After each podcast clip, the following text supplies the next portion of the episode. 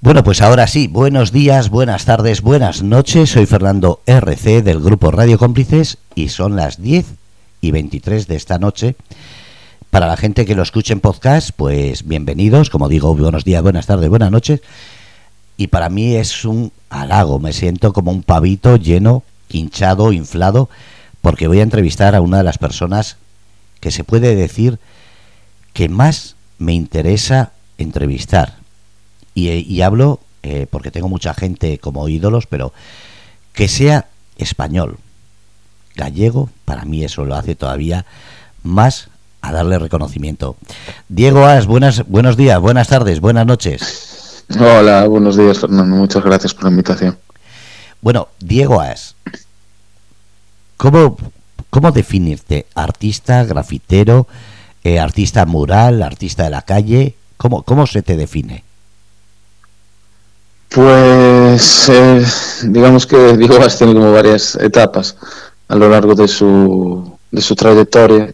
Eh, Diego As fue grafitero cuando era más joven, eh, con, con 13 años, 15, más o menos en esas edades ya empezaba, íbamos a sitios abandonados, éramos niños muy inquietos y ya nos gustaba mucho la cultura del, del. Escuché mis primeros mis primeros discos aquí en España eh, y era como que va todo a la mano, eh, todos los elementos.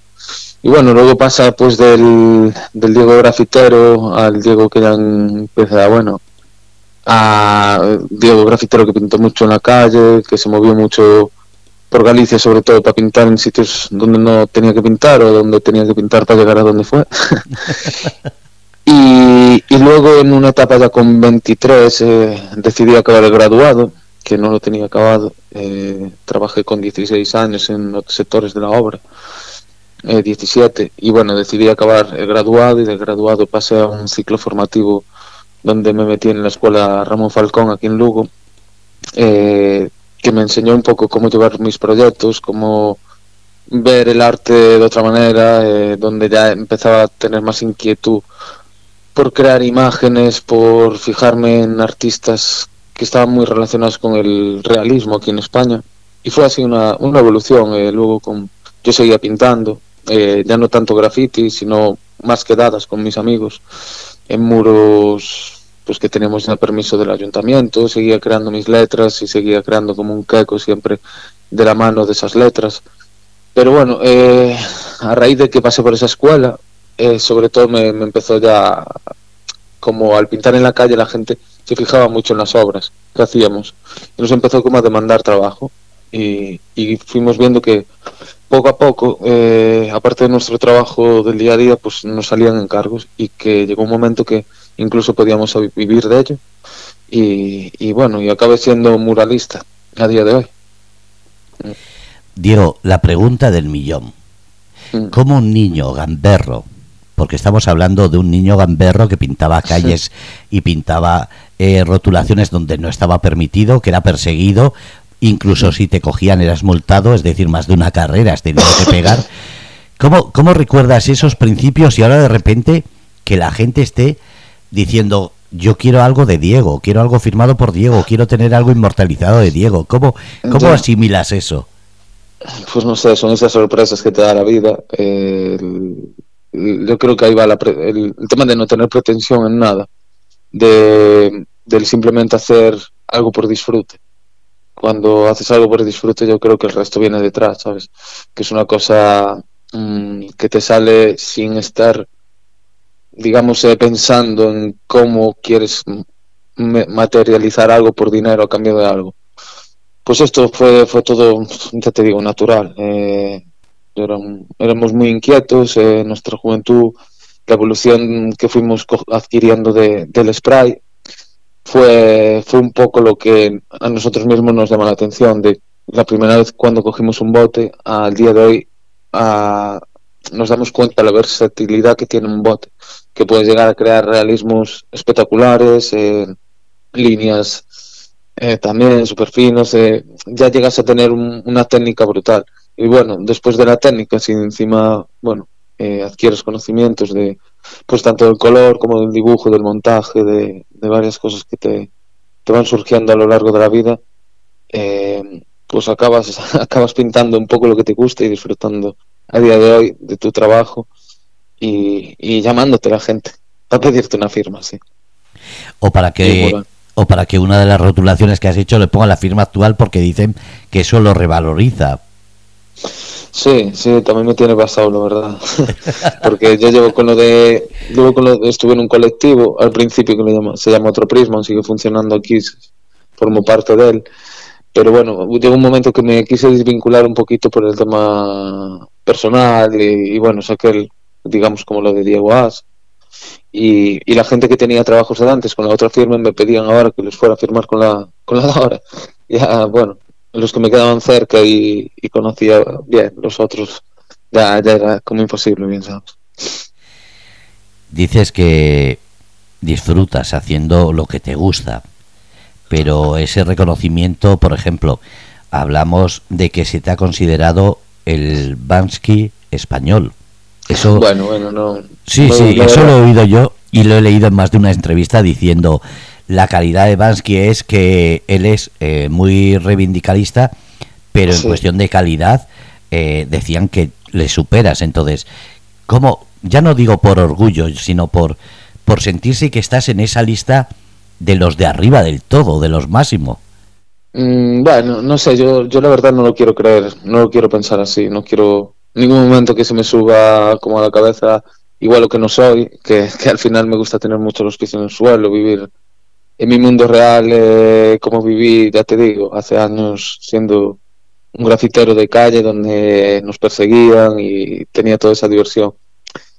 Como digo yo, si empiezas a escuchar solo alabos y solo cosas tal, al final igual pierdes un poco la perspectiva de tu trabajo y no creo que sea yo tuve la suerte de hacer un mural aquí en Lugo, que, fue premiada según una plataforma como el mejor mural del 2021.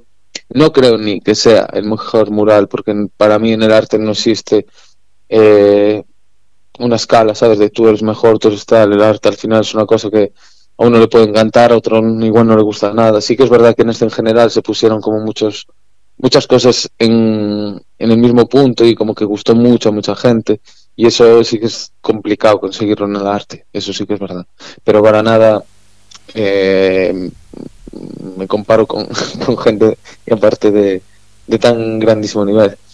Yo como esto es a nivel votación, siempre lo dije, y bueno, según una plataforma. Luego, nosotros los que estamos en este mundo, eh, seguimos a gente que bueno, que para nosotros son como los pioneros o un poco los fundadores de este movimiento y al final ahí es cuando dices, uff, es que esta gente me sigo quitando el sombrero porque, ¿sabes? No, no tienen, son unos, son unos grandes para nosotros. Yo no sé, yo es como que pienso que me queda mucha carrera aún por dar.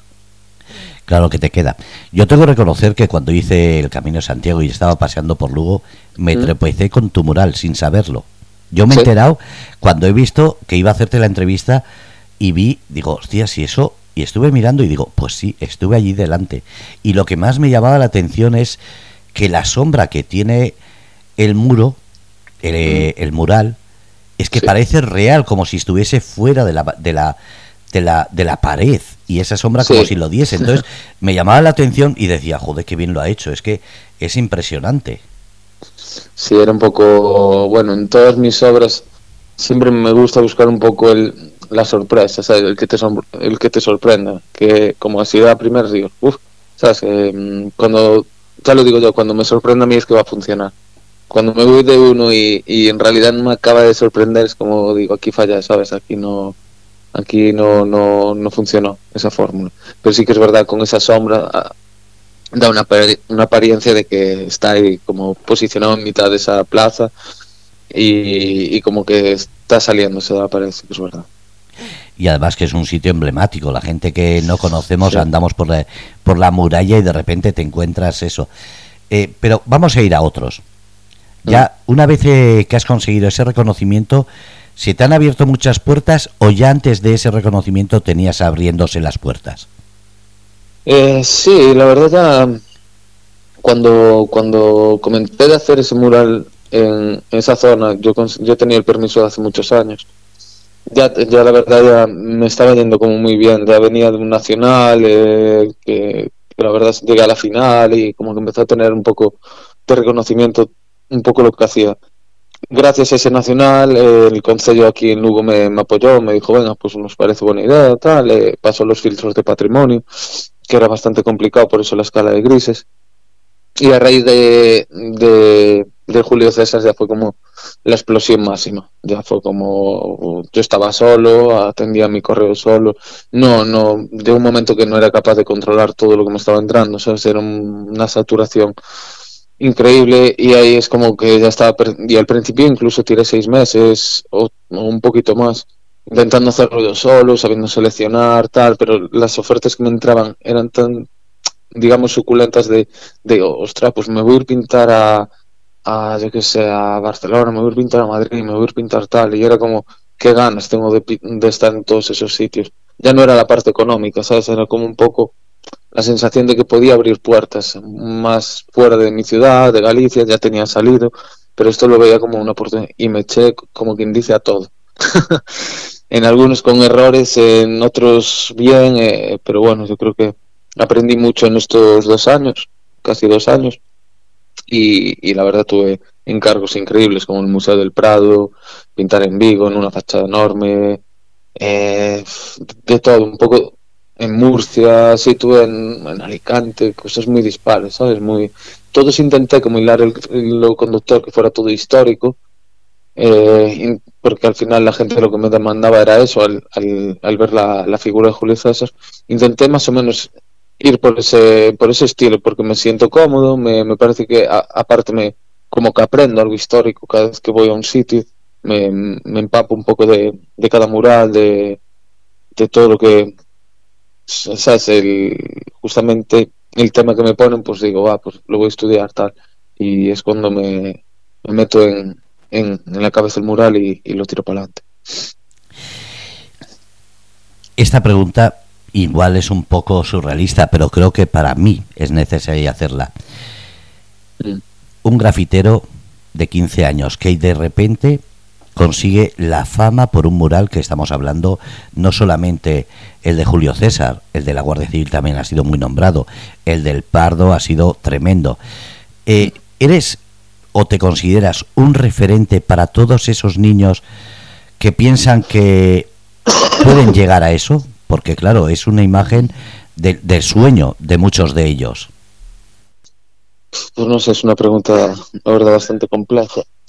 Eh, no lo sé, si en real me gustaría por lo menos poder aportarles, si es verdad. Eh, pues toda la, toda la juventud cuando, bueno, voy a un colegio a dar una charla, tal, se les ve como ilusionados, porque desde ellos cuando pintan en clase tienen su asignatura de plástica pues sí, tú puedes ser diseñador gráfico, puedes ser un pintor mm, de la hostia en, temas de cuadros, pero al final tus cuadros están en un en un estudio. No, a veces hay pintores que son tremendos, pero no, no sacan sus, sus cuadros a una galería, no tal.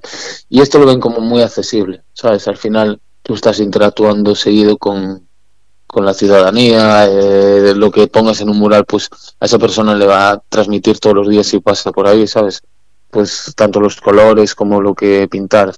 Y yo es un poco con lo que me quedo, con esa sensación del niño que dice, bueno, es que yo puedo retransmitir algo y puedo creer en que, en que sí, se puede, mira, vivir de esto y, y, y por lo menos hacerles ver que no, que no se no te quedas solo en el tema del grafitero que yo apoyo a los grafiteros porque lo fui y creo que hay un inicio y el que tenga esa rebeldía sabes eh, de joven y querer salir de por la noche es por algo sabes eso cuando el cuerpo te lo pide es muy complicado explicarlo sabes a la gente que por qué pintar un vagón o tal esa gente al final como digo yo encierra algo dentro sabes hay algo un, un odio un algo pero es una expresión más. ¿Crees que sirve para abrir puertas al mundo de ya no del graffiti solo, sino de eso, de ese pintar, como he visto, eh, no solamente que lo has hecho tú, sino aquí en los Alcázares o en otras localidades de Murcia, la moda de pintar las fachadas de los locales, que queda en algunos sitios precioso, en otros no pega, pero en la mayoría de ellos se tiene en cuenta eh, la localización y suele ser unos dibujos que da vida a ese negocio, es decir, cuando cierra la cortina eso le da vida a los negocios. En ese sentido, ¿crees que el que haya reconocimiento a nivel mundial, como ha sido tu caso, o a nivel local, nacional, de otros, crees que eso es bueno para que esos niños y esas personas que dicen es que pintar en la calle no, no tiene salida, sino demostrarles que es un trabajo y es una, un hobby que puede eh, dar vida? Sí, tal cual, tal cual. Al final eh, está claro que pintar una, un trabajo con tiempo eh, pensado, estás en, en, una persiana o un, un, muro que te puede llegar a encargar un, un negocio, pues eso al final es, es, es, lo que les tiene que motivar, ¿sabes? Es como una salida laboral, eh, eh, siempre que fomenten su estilo y tal. ¿Qué pasa? Que eh, yo cuando hablo de graffiti, claro, es una es como una evolución, ¿sabes? Al final sí que... ¿Qué pasa? Que para que pinten esa, esa persiana, antes tuvo que haber el grafitero. Porque si no hubo el grafitero que pintó esa persiana, el, el del negocio no va a querer que le pinten ese mural bonito. No sé si me explico. Sí, es una evolución. es, una, evolución y es como la, la pescadilla que se muerde la cola. ¿sabes?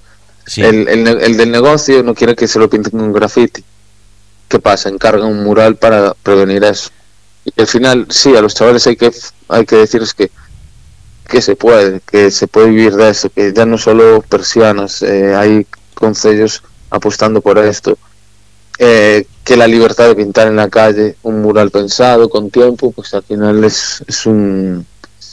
La hostia, es, te, te, llena, ¿sabes? Es, que es un arte urbano, es un arte como, como se denomina en los Alcáceres, aquí en Murcia, que le llaman arte de museo al aire libre. Y es verdad, hay verdaderas obras de arte. Sí, sí, sí, sí. Los... Ahora, ahora qué pasa, que está un poquito más de, está más de moda todo hubo una evolución en eso, pero digamos que murales al aire libre los hubo toda la vida.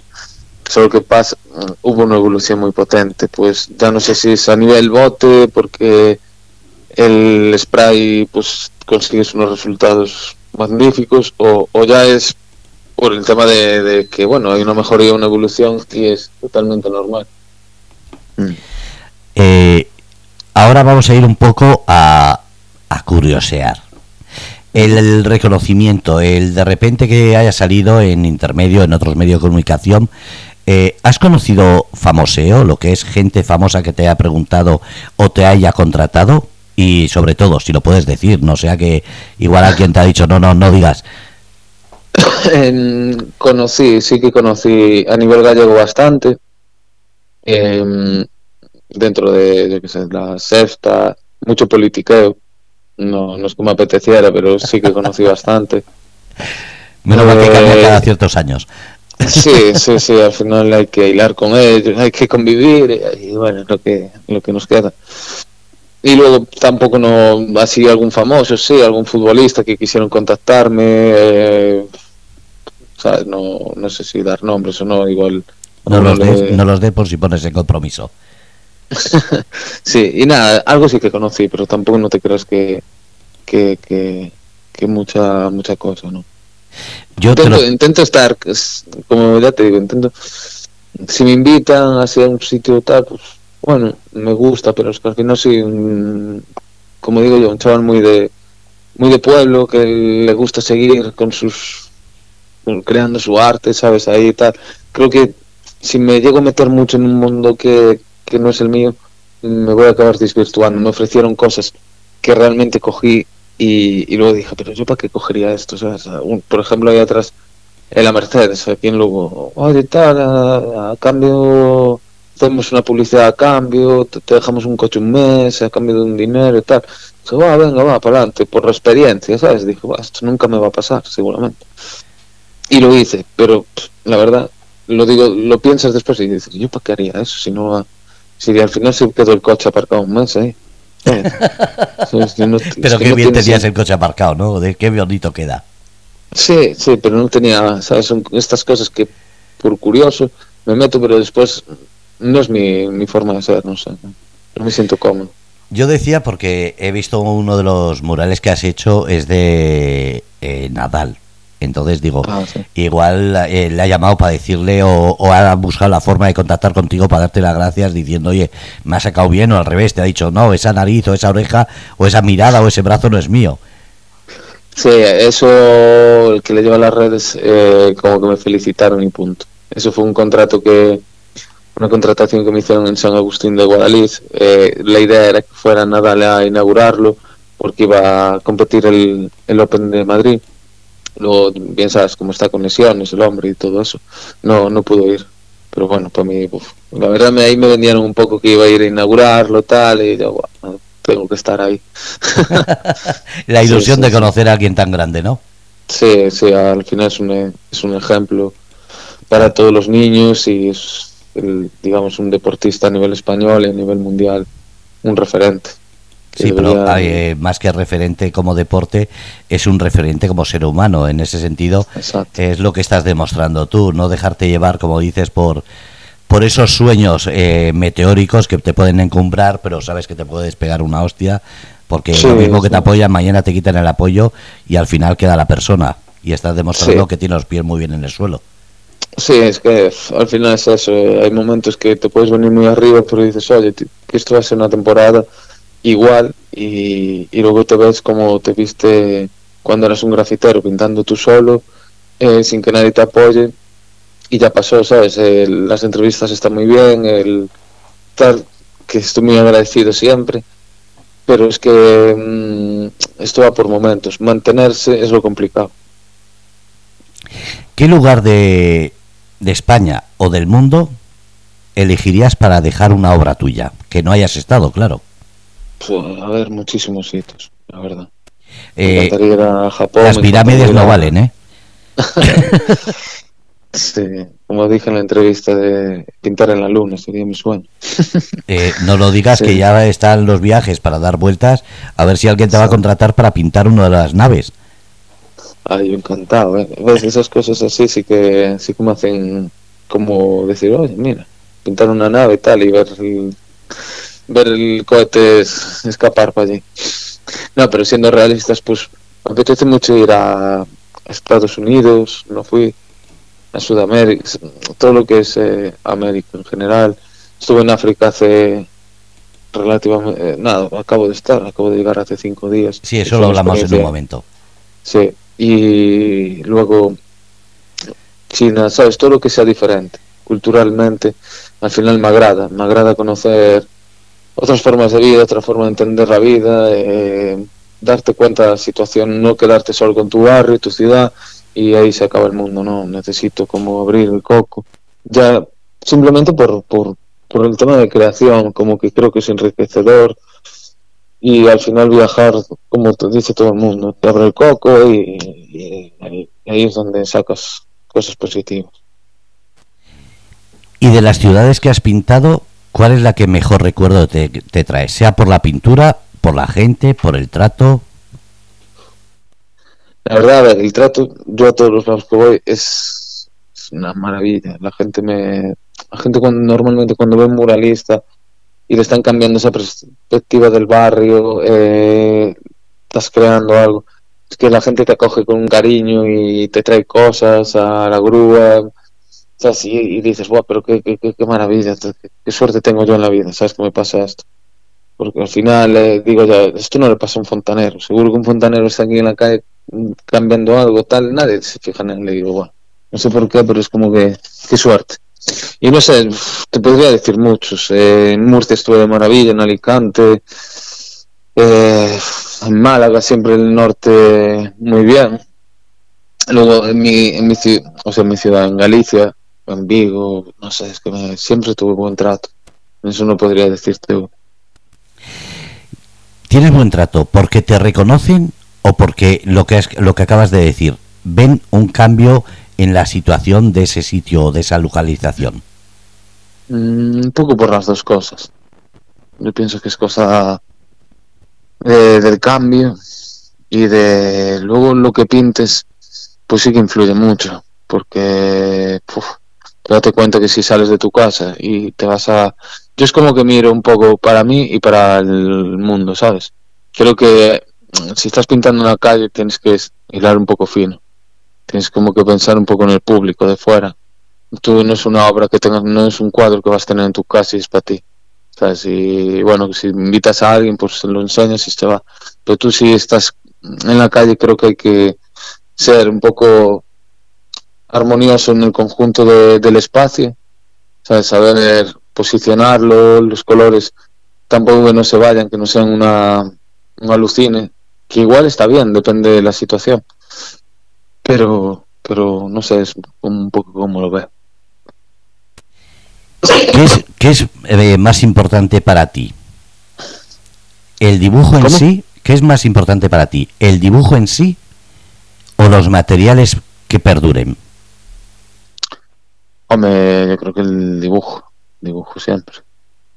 Prefiero un dibujo que bueno, que aguante poco, que, que un, un mal dibujo, un mal diseño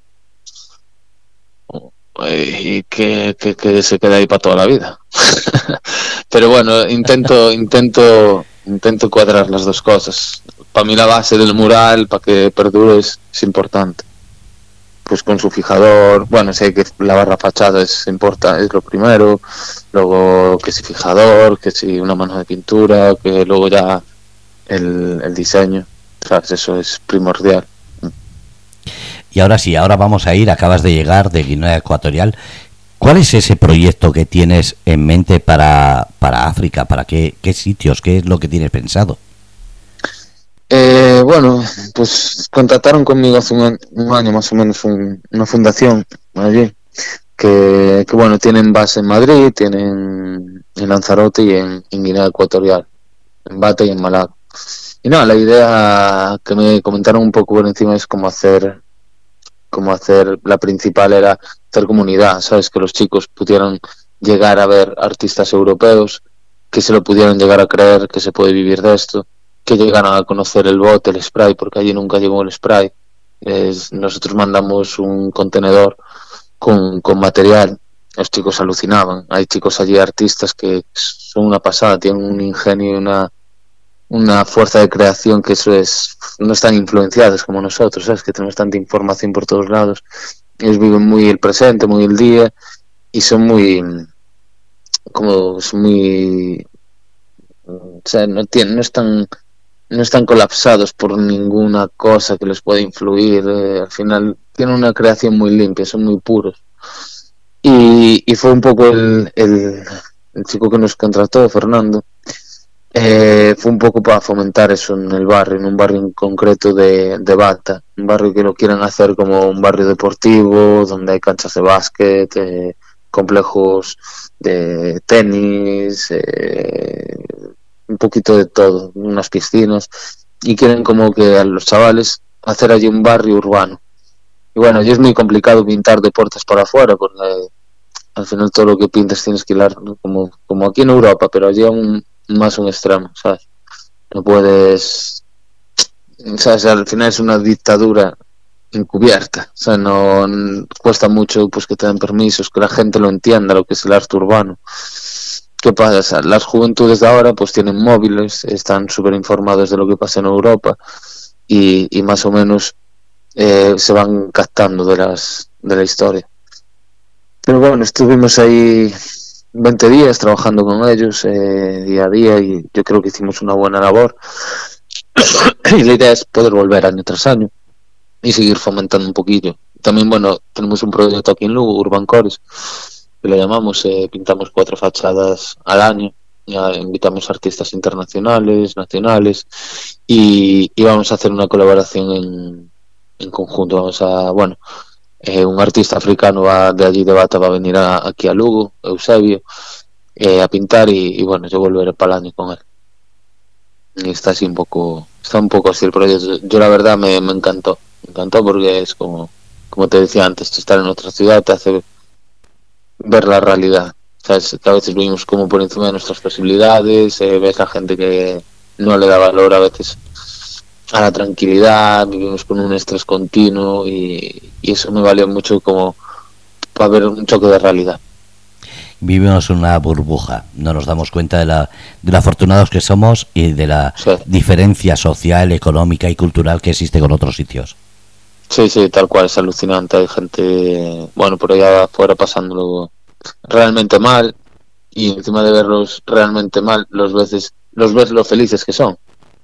¿Sabes? Que ves un niño que no tiene nada, pero en el fondo le miras los ojos, tiene una mirada limpia, que eso, eso es lo más gratificante que te puedes llevar. dices que este chaval no tiene nada, tiene un plato de comida y, y, ya está. Y con eso sabe que es feliz y tampoco no tienen nada más, no pueden ver nada más allá. Es el problema. Ahora vamos a ir al tema familiar. Claro, eh, tanto viajar, tanto esto. Eh, ¿Llevas la familia o la, es duro el tener que ir solo a estos sitios? Sí, bueno, depende del proyecto. Hay proyectos que me que si puedo me llevo a la familia, sobre todo en verano si los cojo con, con tiempo libre. La mujer se viene con el niño. Pero bueno, normalmente suelo ir, sí que suelo ir solo y con un equipo de trabajo, ¿sabes? Eh, si hay que ir una semana para un sitio, nos vamos, eh, 15 días hay que irse, nos vamos. ¿Eso qué pasa? Afecta, afecta porque mm, al final tú dejas aquí a tu familia eh, con el día a día, que es, es duro. Y bueno, yo tengo la suerte de que tengo un apoyo muy grande en casa, eh, que van a muerte conmigo, apuestan por lo que hago y bueno, estaré y gracias a eso pues mira, me puedo pagar eh, un viaje que saben que estoy trabajando y que estoy como cumpliendo un sueño y que al final es, es bueno para ellos y bueno para mí. Me imagino, y ahora voy a ir a la familia que, que te ha creado, digamos, el, el padre, la madre, los hermanos.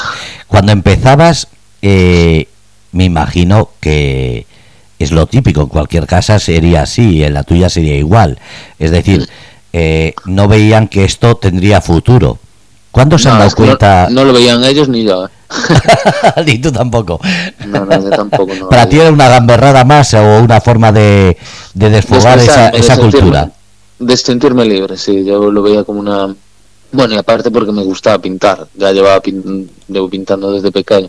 Yo antes boceteaba muchísimo yo desde pequeñito tenía todas las libretas pintadas y me gustaba dibujar, eh, bocetear, hasta los 23, 24, que luego empecé a conocer el portátil, el montaje, basarme mucho en la fotografía, en el montaje, y ahí fui perdiendo un poco de mano y a día de hoy como que es una cosa que me gustaría retomar, ¿sabes? El poder llegar a bocetear otra vez de nuevo y sentirme cómodo en eso. Echas de menos el boli y la hoja, ¿no? Sí, sí, sí que lo he hecho en fa no es que mm, como que la olvidé. ¿Sabes? Llega un momento que a veces quiero hacer algo y es que no me, no me llega a salir lo que yo tenía lo que yo tengo en la mente y me, me frustra mogollón. Me, me parece como que es, es un, un ejercicio que hay que hacer todos los días. Todos los días se debería coger una hoja, un, bueno, un cuaderno y todos los días practicar, practicar, aunque le eches ahí 15 minutos, media hora, pero tirarte tal, porque si no, no hay una evolución. Y como noto que empecé a trabajar con fotografía desde los 22, 23, eh, como que perdí ese rol, ¿sabes? Me puedo hacer un bocetillo rápido, ¿sabes? Pero una cosa muy tal, cuando lo quiero de verdad currármelo, es como que me falta, me falta algo. Y es como un ejercicio que en Guinea lo estuve intentando bocetear mucho todas las noches, tal, porque no veía la tele y, bueno, ya no sé mucho de tele aquí, pero es como que el niño, ¿sabes? Me veo, cuando estoy fuera me veo un poco más, más solitario. Y más inspirado. sí, más inspirado. Aquí en casa como que te metes en la rutina de la familia, de, de ayudar a la mujer y todo eso. Sí, lógico, necesitas también el contacto con la vida social y familiar, si no te vas a convertir en un desapegado, en un huraño. Sí, sí, sí, sí, sí. Y pasa, ¿eh? Pasa que yo estos dos años a veces llegaba a junto a mis amigos, quedaba con ellos y yo no sabía hablar, ¿sabes? Estaba como desactualizado. es muy curioso, es como te metes tan de lleno en tu trabajo y no dejaste de, pues, yo antes hacía un mogollón de ejercicio, ahora, bueno, hago algo, pero no todo lo que me gusta, lo que me gustaría.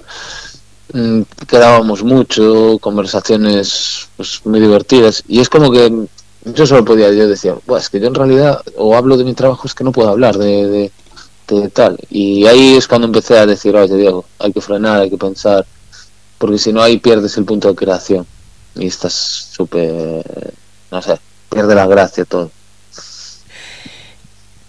¿Dónde te pueden encontrar a la gente que no solamente quiera seguirte, sino la gente que ahora mismo quiera contratarte, que diga, oye, pues mira, en mi fachada, en mi pueblo, en mi, Mm. en mi empresa, lo que sea, ¿dónde pueden localizarte?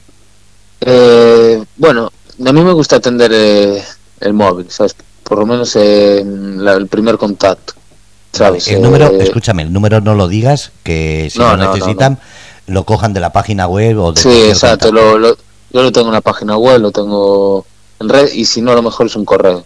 ¿Sabes? Siempre tengo un primer contacto cuando me mandan un correo, que es lo normal, que tal, pues suelo llamar a esa persona, le pido el número, tal. eh, si veo que ya mm, tiene un interés. Y normalmente para especificar todo y llevarlo hacia adelante, correo, todo correo electrónico, que ahí tengo la gente que me está ayudando, que es donde, bueno, componemos un poco la orquesta, digamos, ¿sabes? Es donde decimos, va, pues este está guay, este tal, eh, y, y normalmente por correo. Y el número, bueno, el número de teléfono lo tengo ahí. Vale, el correo es info arroba diegoas.com. Estoy poniendo la página para que así la gente que, que quiera lo tiene en la en el chat de la radio y si tiene alguna duda, cualquiera que lo necesite va a estar puesto en el podcast. Sí, Pues digo, no quiero entretenerte, sé que andas muy ocupado. Muchísimas gracias a ti y a la familia por permitir que hayas cenado tan rápido y te hayan dejado venir aquí un ratito. nada, sin problema, sin problema ninguno. Pues nada, muchas gracias, un placer poder hablar un poquito de mí y bueno, espero que os gustara un poco mi historia. Me encanta conocerte, saber quién es el que pintó esa, esa llamativa pared que me, me llamó la atención en Lugo, pero sobre todo saber que, como dices, tienes los pies en el suelo y eres un ejemplo para mucha gente que cuando ve el arte urbano se dé cuenta de que tiene una salida laboral.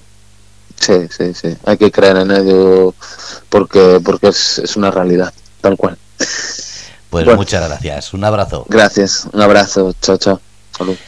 Bueno, pues habéis escuchado el programa Entre líneas, Diego As, desde Lugo para el mundo, el arte y sobre todo una persona con los pies en la tierra. Gracias a todos.